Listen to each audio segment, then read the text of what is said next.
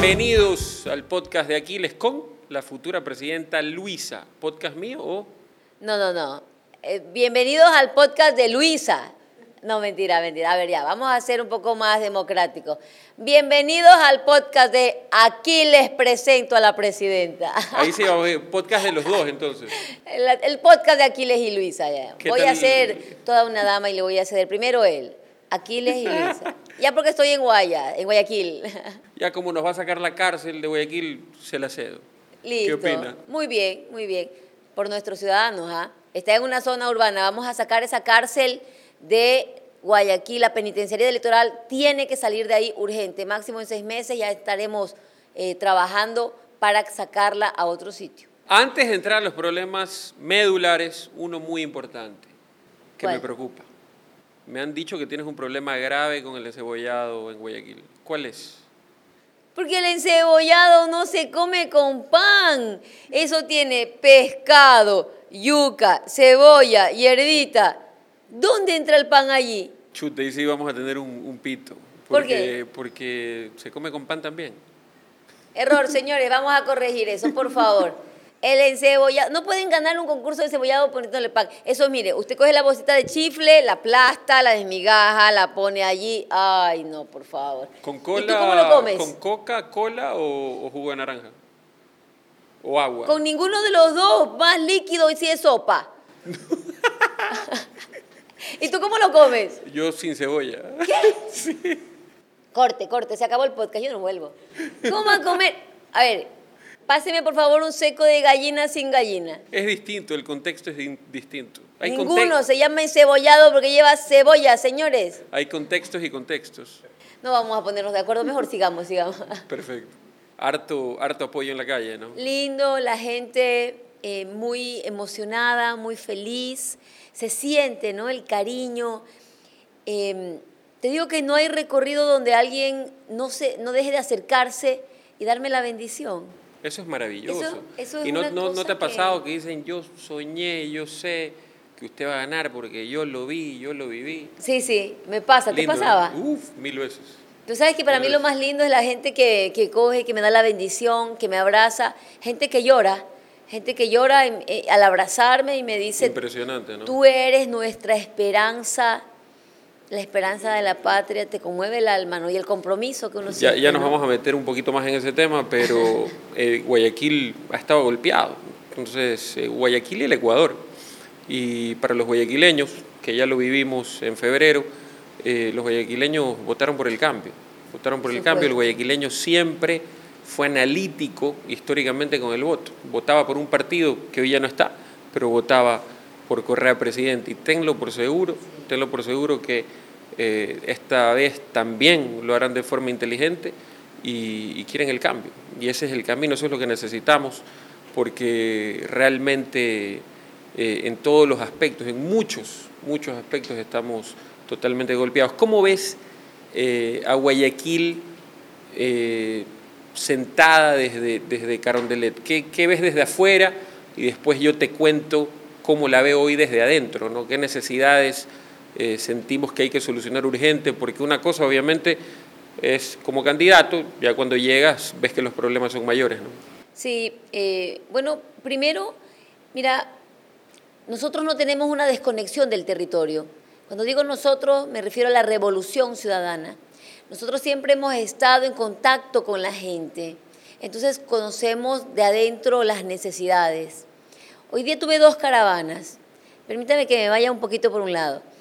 Una en, en Durán y la otra aquí en Guayaquil, en el Distrito 2. Y yo le decía a la gente, ¿no? Qué bonito se ve a algunos candidatos en el TikTok, muy valientes, muy fuertes. ¿Cuántas veces han ido a Durán? Será Cero, ninguna. Entonces yo digo, vaya, qué bonito que es ser valiente cuando estás atrás de una cámara, cuando haces un videíto que sale bonito y que dices cualquier cosa y todo ahí, nivel Rambo. Pero otra cosa es recorrer la- el territorio, estar con la gente, caminar. Una señora cuando me abraza me dice, usted no lleva chaleco antibalas, llévelo por favor. Y le digo, no. ¿Usted lo lleva? Y me dice, no, pues yo tampoco. Mira, he recorrido Quinidé, Esmeraldas, Los Ríos, em, eh, Santo Domingo, Guayas, por supuesto, El Oro. Me he recorrido toda la costa, la sierra, Amazonía. He estado con la gente. Y hay esas alertas de seguridad, ¿no? De no vayas aquí porque es peligroso, no te bajes, me decían. Eh, porque donde veo militantes me bajo, saludo, abrazo a la gente. Exacto, y con el calor de los militantes que tenemos, dan ganas de lanzarse y darles un abrazo. Y, así es en todo el país. Y palpas las necesidades. ¿Sabes qué pasó? Mira, eh, sacan el estado de excepción, el gobierno, para Durán. A los dos días yo estuve en Durán. Mientras todos suspendieron sus agendas, algunos, nadie ha ido a Durán, yo fui y esta es la segunda vez hoy. Esa es lo que requiere el país. No de TikTok, no de nombrecitos, sino de presencia, de sentir a la gente, sus necesidades, lo que le duele, lo que no. Y como veo Guayas, eh, hay dos partes. La primera, Guayaquil, el puerto principal, la perla del Pacífico. Hermosa, ¿no? Con todos los tesoros que tiene, con la cultura, con el arte, con los paisajes. Pero ¿por qué con dolor? Veo con dolor una parte. Yo tuve una reunión con los embajadores de la Unión Europea pidiendo que trabajemos de manera coordinada y conjunta para combatir el narcotráfico, las bandas eh, delictivas a nivel internacional. Y me decían que el 90% de la droga que entra a Europa sale de nuestra perla del Pacífico. Entonces no puede ser un Guayaquil conocido por algo negativo. Tenemos que rescatar Guayas, tenemos que rescatar Guayaquil, la perla del Pacífico, esta tierra huancavilca, luchadora, de gente buena, honesta, trabajadora. Hay que volverle a dar ese nombre, ¿no? El orgullo de yo soy guayaquileño. El orgullo guayaco de volverle, recuperar el civismo que se ha perdido, pero hay muchísimos muchísimos eh, problemas graves en Guayaquil. Al final dejemos el tema de seguridad para desarrollarlo un poquito más, de, los planes concretos que hemos desarrollado y que hemos conversado a puerta cerrada y que poco a poco los vamos a ir comentando. Pero el tema social a nosotros nos preocupa mucho, ¿no? porque eh, todo esto que se ha venido desarrollando, el, descontrol en, en todo lo que es el narcotráfico y demás, también va de la mano con un abandono total en lo social. Eh, la política criminal, en, la esencia de, la materia de la política, criminal, manda intervenir en, las prevenciones, ¿no? Hay muchas violencias, la prevención del desarrollo, la prevención eh, psicosocial, la prevención eh, en muchísimos espacios públicos y tenemos que involucrarnos, tenemos que involucrarnos en la prevención del desarrollo, desde cuando se forman los niños en el hogar, cuando esa madre soltera recibe maltrato eh, y, se aferra al padre maltratador porque no tiene libertad económica y se siente sola. Lamentablemente, como el amor es tan grande por sus hijos, a veces prefieren recibir el maltrato para que llegue como sea el, plato de comida todos los días. Y eso no lo puede hacer solo eh, el municipio de Guayaquil sin la ayuda del gobierno central. Hoy tenemos un problema gravísimo con los jóvenes y niños de consumo problemático. Nosotros hoy con la Corporación para la Seguridad Ciudadana hemos armado circuitos para estar fuera de las escuelas y los colegios a la hora, a la hora de entrar de los niños y jóvenes y a la hora de la salida para buscar blindar un poco esos espacios públicos, pero necesitamos trabajar de la mano con el gobierno central y sé que con la experiencia, estando al lado del expresidente Rafael Correa, tú 24/7 eh, lo vivieron, lo hicieron, dejaron un país con eh, no más de cinco muertes violentas por cada 100.000 habitantes, y eso no es magia, eso es por el resultado de un gran trabajo. políticas públicas. Políticas públicas, intervenir en las prevenciones de las violencias eh, con políticas públicas claras. ¿no? ¿Sabes qué? Eh, hay algo que es muy importante, ¿no? que yo siempre lo digo. La política pública tiene que nacer desde arriba, ¿no? Cuando tú la ejecutas, tú tienes que abarcar el país entero. Y eso es lo que tiene que hacer el Estado. Hay violencia que se genera desde el Estado. cuando está ausente, cuando, como estos seis años, ¿no? Donde tú no atiendes salud, no atiendes educación, no atiendes a nuestros niños. Es muy doloroso lo que tú comentas. Lo he visto en todo el país, sierra y costa, Amazonía también, la droga, el riesgo de nuestros niños pequeñitos. Diez años, nueve años, la edad de mi hijo pequeño. Parte el alma.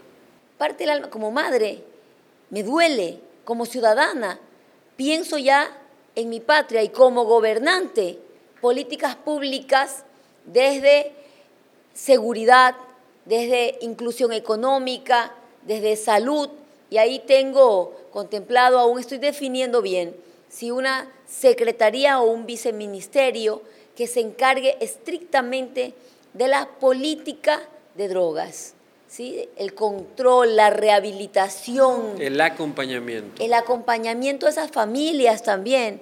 Porque, ojo, hay niños que ya están cayendo en drogadicción. Hay niños que están secuestrados por bandas. Lo que tú dices es muy importante, el control de los colegios. Hay casos en los que a las escuelas y colegios han ingresado delincuentes a golpear estudiantes. Así es, Y, los, y los maestros, los directores no denuncian por temor el acompañamiento de la fuerza pública, pero también la fuerza del Estado. El decir, aquí hay un orden, quién fue a investigar el delito y establecer responsables y tomar todas las medidas que la ley te permite. Totalmente, por eso es importante, eh, y la gente es inteligente, es importante la comunicación de los GATS, de los gobiernos autónomos, directamente con el gobierno central. No puede existir una barrera entre los alcaldes y la presidencia. Debe haber un vínculo y perdona que me falta responder lo de la violencia a las mujeres. Mira, nosotros hemos pasado por fases, ¿no? En Ecuador nunca hubo una mujer que sea presidente del Congreso, presidenta de la Asamblea Nacional, hasta que llega la Revolución Ciudadana. Y la Revolución Ciudadana, por primera vez, propone una mujer para presidenta de la Asamblea y dos mujeres para vicepresidentas. ¿Y hoy? Y ahora se acabó, ¿no? La revolución ciudadana siempre ha dado ese paso de ser, eh, eh, de defender los derechos de la mujer, pero no solamente en la Asamblea. El gabinete ministerial, cuando estaba el presidente Correa, fue casi el 40% mujeres. Antes de Correa, a las mujeres solo se nos consideraba para tema de niños, de familia, de adultos mayores. Con la revolución ciudadana la mujer estuvo en defensa, en economía, en industria, en política económica. Turismo. Yo, jefa del gabinete ministerial. Increíble. Eh, y eso fue el espacio que se dio a la mujer. En esa época, los índices de violencia hacia las mujeres se redujo también. Hoy tenemos altos índices es muy doloroso y el año anterior se cerró el año con 332 femicidios. Así es. En lo que va del año van 122. es muy triste. Y sí sabes que la mayoría en Guayaquil, ¿no? Con dolor hay que decirlo. La mayoría en Guayaquil, la mayoría de los feminicidios en Guayaquil. Por eso eh, hay que trabajar de la mano y a mí me emociona y, créeme que me llena de, alegría saber que eh, cerquita vamos a tener una presidenta que va a trabajar coordinado con Guayaquil. Es importantísimo trabajar de la mano. ¿Por qué? Porque una cosa es tener apertura, una cosa es eh, trabajarlo de forma diplomática, tener contacto, pero otra cosa es tener la confianza. Y como yo soy obsesivo y tóxico, voy a estar... ya lo que me espera. voy, voy, a estar eh, haciendo pressing... Mis obras, mis en, en, Carondelet. Entonces, pero es la única forma de conseguir las cosas y, y tú vienes también con esa formación, ¿no? De, no parar, trabajar 24/7, salir del palacio 12 de la noche, regresar a las 5 de la mañana, 4 de la mañana. Eh, parece mentira, pero esa es la realidad y es la única manera de avanzar, no solo en lo privado, más que todo en lo público, porque lo público también es una tortuga, por decirlo así, pero si no estamos intensos, no estamos, como decimos en la calle, tóxicos encima de los temas, no vamos a salir adelante. Y sabes que eh, en, esta, en esta época, a mí me decían, Correa ha dicho en declaraciones que no debió trabajar tanto y, y hacer que el equipo no trabaje, no tenga fines de semana, que trabaje sábado, que trabaje domingo. ¿Usted va a cambiar eso o va a hacer lo mismo? Porque él dice que se equivocó en eso. Y yo le dije, voy a cometer el mismo error. Voy a trabajar sábado, voy a trabajar domingo, voy a trabajar las 16 horas diarias como trabajábamos en el gobierno de la Revolución Ciudadana. Es un gobierno, este gobierno eh, que con la bendición de Dios y el apoyo del pueblo será desde el 20 de agosto que ganemos en las elecciones, bueno, será un gobierno muy corto, no hay un segundo que perder. Y aquí empezaremos a trabajar en todas las áreas, porque no hay una que yo te diga que esté bien a excepción de la banca, que han excedido en, en tener beneficios, 800 millones van a cerrar, si mal no estoy, este año. Pero de ahí todos todo el país, todos los sectores están mal. Hay que trabajar rápido, hay que trabajar fuerte, hay que trabajar eh, de forma dinámica, involucrándonos en el territorio. te voy a pedir una oficinita ahí también en el municipio. Encantado, nosotros felices. El trabajo en conjunto, el trabajo en cada rincón de la patria, ¿no? Con los alcaldes, con los prefectos, con las juntas parroquiales. Y aquí el país necesita unidad. Así es. Hace unos días tuve una reunión con presidentes de juntas parroquiales, con prefectos, alcaldes, y les decía, más allá de la bandera política, porque eran de diferentes banderas políticas, esto se trata de patria. Causa común. Es una causa común. Debe haber un acuerdo mínimo que nos junte a todos. Esas autoridades locales tienen el mismo interés que yo que tú, que todos, dar respuesta a sus ciudadanos. Y eso no es una bandera política, eso es un trabajo coordinado y conjunto. Y volviendo al y tema. más aún siendo de la misma línea política. Y volviendo al tema del trabajo obsesivo, nosotros tampoco paramos, nosotros entendemos que la única manera de salir adelante es así. Pregúntale a, nuestro equipo, que prácticamente tienes algunos metidos ahí en el tuyo. no, no paramos no paramos, es impresionante, pero es la única manera de salir adelante.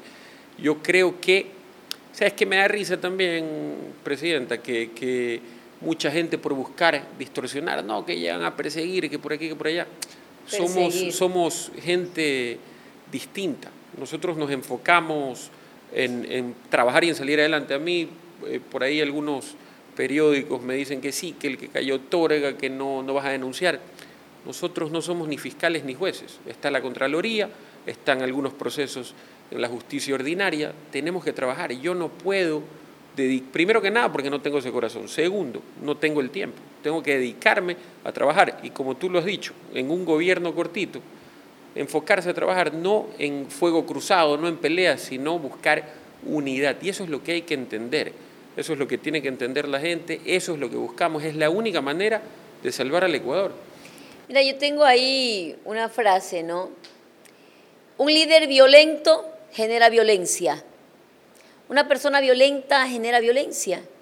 Ecuador necesita paz, necesita unidad, necesita salir adelante. Si tú vas a poner mano dura en algo, esa mano dura va a ser contra la delincuencia, contra eh, la violencia, contra los que extorsionan a nuestros comerciantes, contra esos vacunadores, sí, toda la mano dura del Estado va a ir contra ellos, pero a nuestra gente vamos a tratarla con amor y con unidad, vamos a levantar al Ecuador. Totalmente. Y el resto se encarga la justicia. Todo, cae, todo cae por su propio peso. Y me decían, lo mismo me preguntaron, me dijeron, oye, pero nos van a perseguir. Una persona me dijo, nos van a perseguir. Y le dije, perdón, yo vengo a trabajar, Ustedes encárguense de sus cosas, yo voy a trabajar. El mediocre, el que no sabe qué hacer, el que no sabe cómo, le echa la culpa al otro. Totalmente. Y nosotros somos gente de trabajo. Vamos para adelante. Y cuando estás enfocado en trabajar con tantas necesidades de la patria, mira, que perseguir allá ellos. Y la justicia seguirá su curso de forma independiente. Luisa, y, después de, que nos fuimos a comprar ese boloncito hace como 15 días, que hemos estado conversando, que hoy ya se hizo público el compromiso de reubicar la penitenciaría sacándole de la zona urbana de Guayaquil, que es uno de los problemas graves que tenemos, como muchísimos más. Nosotros, eh, te cuento y te voy a molestar por eso también, firmamos un convenio con el Ministerio del Interior donde donamos en Guayaquil un terreno para formar un cuartel de policías guayaquileños. Yo creo que eso debería de hacerse en todo el país para fortalecer eh, la policía a nivel nacional. Eh, tenemos muchísimos planes con los que podemos trabajar de la mano. ¿Qué nos puedes contar? ¿Qué, qué puedes, cómo, ¿Cómo ves el tema de reubicar la penitenciaría? A ver, primero reubicar la penitenciaría es necesario, es urgente. Tú como guayaquileño lo sabes mejor que todos. Mira, eh, ya está en una zona urbana. Al estar en una zona urbana genera peligro para todo su entorno, para la gente, para eh, los habitantes del sector. Es muy peligroso. Hay que sacarla de manera urgente, lo vamos a hacer en un plazo no mayor de seis meses, ya tendremos todo el proyecto trabajando.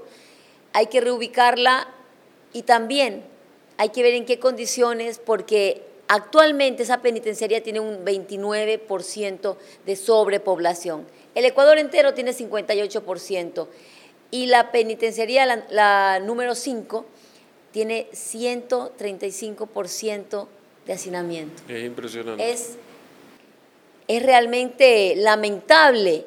Y muchos dirán, ¿y por qué no hicieron entonces más cárceles? Porque nuestro proyecto nunca fue hacer más cárceles, pues. Nuestro proyecto fue construir hospitales, centros de salud, unidades educativas, eh, eh, centros recreativos, todo lo que es el impulso al deporte. Prevención. Eso, teatros, universidades que hacia allá van los países cuando buscan el desarrollo, bajar delincuencia, que lo hicimos. Y al bajar delincuencia, bajas la población eh, penitenciaria, bajas la cantidad de gente que está en las cárceles y el hacinamiento. Lamentablemente estos años nos dejaron en el abandono y subió la violencia y la delincuencia. Pero la vamos a bajar. Y eso me pasaba en campaña hace poco, también que me tocó estar en campaña todos, para todo candidato en general es muy fácil treparse a la tendencia del Bukele, Bukele, Bukele. Lo respeto 100%, pero no solo es dar palo, palo, palo. Hay que recuperar al ser humano y buscar introducirlo en la sociedad nuevamente. No, no, no, no es cuestión de hacer 100 millones de cárceles para meter eh, y repletarlas de... Pero es que si sigues haciendo cárceles, ¿Cuál es tu visión de país? Así es. aumentar violencia, aumentar delincuencia. La idea aquí es, primero, como tú dices, rehabilitar a esa gente. Política de rehabilitación, no de encarcelamiento. Reducir delincuencia, reducir violencia, generar empleo, salud, educación, arte, cultura, deporte para los espacios públicos. Los espacios públicos, las áreas verdes, los parques, samanes. que la vamos a fortalecer. La prevención es fundamental con programas de arte, cultura y deporte y eso siempre lo defendimos en campaña, eso lo he escuchado. es facilito treparse a tendencias, pero propuestas reales son las que hemos propuesto nosotros en la Revolución Ciudadana, es lo que estás eh, enfocando tú para darle una solución a la seguridad. La gente y fue una lucha mía en campaña, la inseguridad en Guayaquil, y estamos haciendo todo el esfuerzo para eso. Nos falta presupuesto y tenemos que trabajar de la mano con el gobierno central. ¿Qué, qué otra visión tienes para invertir en seguridad? Ya que, por supuesto, nos falta músculo para, para enfrentarla. Mira, lo que tú dices es una muestra del abandono del Estado. El hacer una formación de policías en Guayaquil, ¿no? Una escuela de policías en Guayaquil sus propios policías. ¿Pero por qué? Porque primero Guayaquil tiene presupuestos, una alcaldía grande y las pequeñas. Y, el y los demás eh, cantones, las demás alcaldías, las demás prefecturas que no tienen ese nivel de recursos, ¿qué hacen? Por eso la política debe ser macro, desde el gobierno central, formar policías con inversión del Estado. Y lo vamos a hacer, lo voy a hacer, voy a invertir 500 millones de dólares en preparar bien a los policías nuevamente. Hay que depurar a la fuerza pública también, pero hay que equiparla. Mira, nosotros le triplicamos el salario a los policías para que tengan también una vida digna. Hay que ver al policía también como ese amigo que está a tu lado y que hay malos elementos, sí, pero esos malos elementos hay que sacarlos para que volvamos también a elevar la autoestima de nuestra fuerza pública, el honor, el nombre de la fuerza pública, el respeto al policía, a los militares, a los marinos, a todos, ¿no? Lo que es la fuerza pública debe ser respetada. Vamos a invertir en el equipamiento, vehículos, motos, tecnología eh, para investigar el delito. Eso es lo que, lo que no se ha hecho. El ECU 911. Recuperarlo. Recuperar el ECU 911. Que funcionen las cámaras, que trabajemos de manera coordinada y conjunta. La violencia y la delincuencia. Es, volver a. No se atiende aislado. Es volver a construir un. crear un círculo virtuoso, ¿no? Que estaba creado, hoy estará totalmente roto. No hay un círculo virtuoso. Había un círculo virtuoso en lo social, en lo tecnológico, en materia de seguridad y, por supuesto, preocupación del Estado directa con todos los GATS a nivel nacional. Y mira, esa es una ventaja que tengo también, más allá del conocimiento, la experiencia, frente a los otros candidatos nosotros ya lo hicimos. Totalmente. Habíamos creado estos círculos virtuosos. Mire, usted que me está escuchando sabe que antes estábamos mejor. Y no es una frase, ¿ah? Es una, empezó como frase y hoy es una realidad. empezó como hashtag. Es una realidad. Usted sabe que estábamos mejor. Sabemos qué hacer, sabemos cómo hacerlo. Lo vamos a volver a hacer. Ya lo habíamos hecho y lo vamos a hacer mejor, más rápido, para devolver ese orgullo. Hay una canción que a mí me encanta, esa que dice, eh, soy malísima cantando. Y yo peor. me dijeron que no cante. Ya me sentí mal. Me dijeron, pensábamos que nadie iba a superar a Correa. Y yo dije, ya está, pues, lo superó. Me dice, que tú cantas peor. Pero bueno, esa, a ver, voy a... Lánzala, lánzala. Voy a decir esa que dice, por donde quiera que tú estés, ecuatoriano soy. Ya, nadie critique. Todo el mundo entendió. Y mañana, y mañana recordará. Por eso bailo, porque cantar no puedo. No, pero es una realidad y la gente lo sabe y lo Decir palpan. con orgullo soy ecuatoriano, ese era el punto. Ya pero, está. pero, y, y, que, y hay que recuperar eso, hay que recuperar eso porque hasta esa energía se nos ha ido. Así Sí, estamos en el país, sí. lamentablemente, y la gente hay que devolverle esa fuerza, esas ganas de, de saber que se puede vivir con dignidad en el Ecuador. Estábamos encaminados a salir del subdesarrollo y hoy nos hemos vuelto, vuelto a estancar, lamentablemente. ¿Sabes qué? La gente me dice, mira, Luisa, eh, no puedes tener un ambiente tan alegre porque la gente está triste. Y yo digo, no, hay que devolverle la esperanza. Tenemos que tener una ilusión que nos mueva, porque sin esperanza nos vamos a deprimir todos. Si el líder es pesimista, su pueblo va a sumirse en, la- en el pesimismo y en la tristeza, y que ya tenemos también que atender el tema de la salud mental, pero por la depresión, ¿ah? La depresión es una peor después enfermedad. de pandemia. ¿Ya? Eh, y, y yo digo, vamos, vamos con fuerza, con fe, con alegría, con esperanza.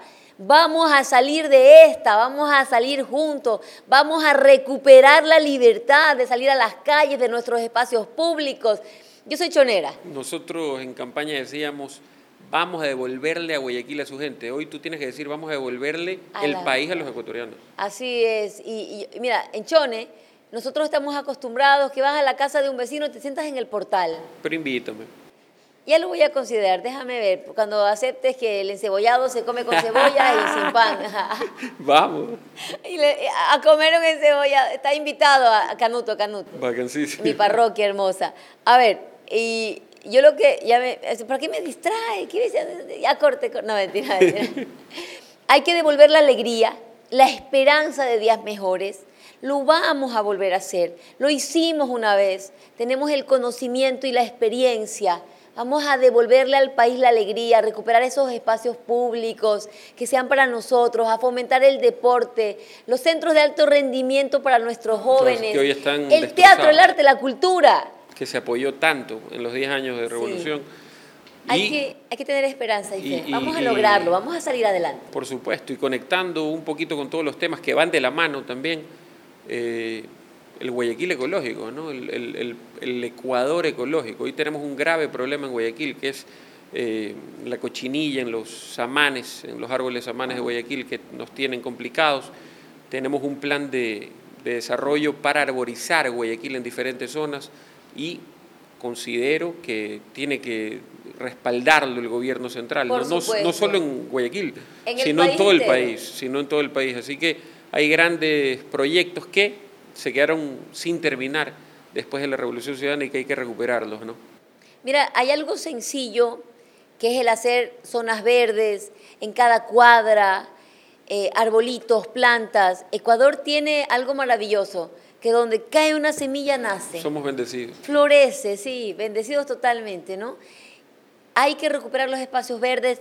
Nos hemos convertido en ciudades de cemento, sin nada de espacio verde para nuestros niños, que no necesitas grandes espacios de, de terreno, sino cada cierto número de kilómetros según cuántos habitantes hay. Exacto. Poner un parquecito pequeño donde vayan, donde jueguen, donde se comparta la familia, los árboles en las veredas, en los parterres, y la ciudad se llega, se embellece. Y eso también nos aumenta la alegría, Nos el aumenta estado la de alegría, ánimo. el estado de ánimo, no andas bravo. Como, entonces, son muchas cosas. Primero que nada, la salud, ¿no? Y eh, darle vida digna a los jóvenes y a los niños. Y el deporte, ¿ah? El deporte es fundamental, no solo Las fútbol, sino todas las disciplinas deportivas. Así es. Las canchas son necesarias. Hay un proyecto en mi tierra, en Chone también, de un parque. Ojalá se dé.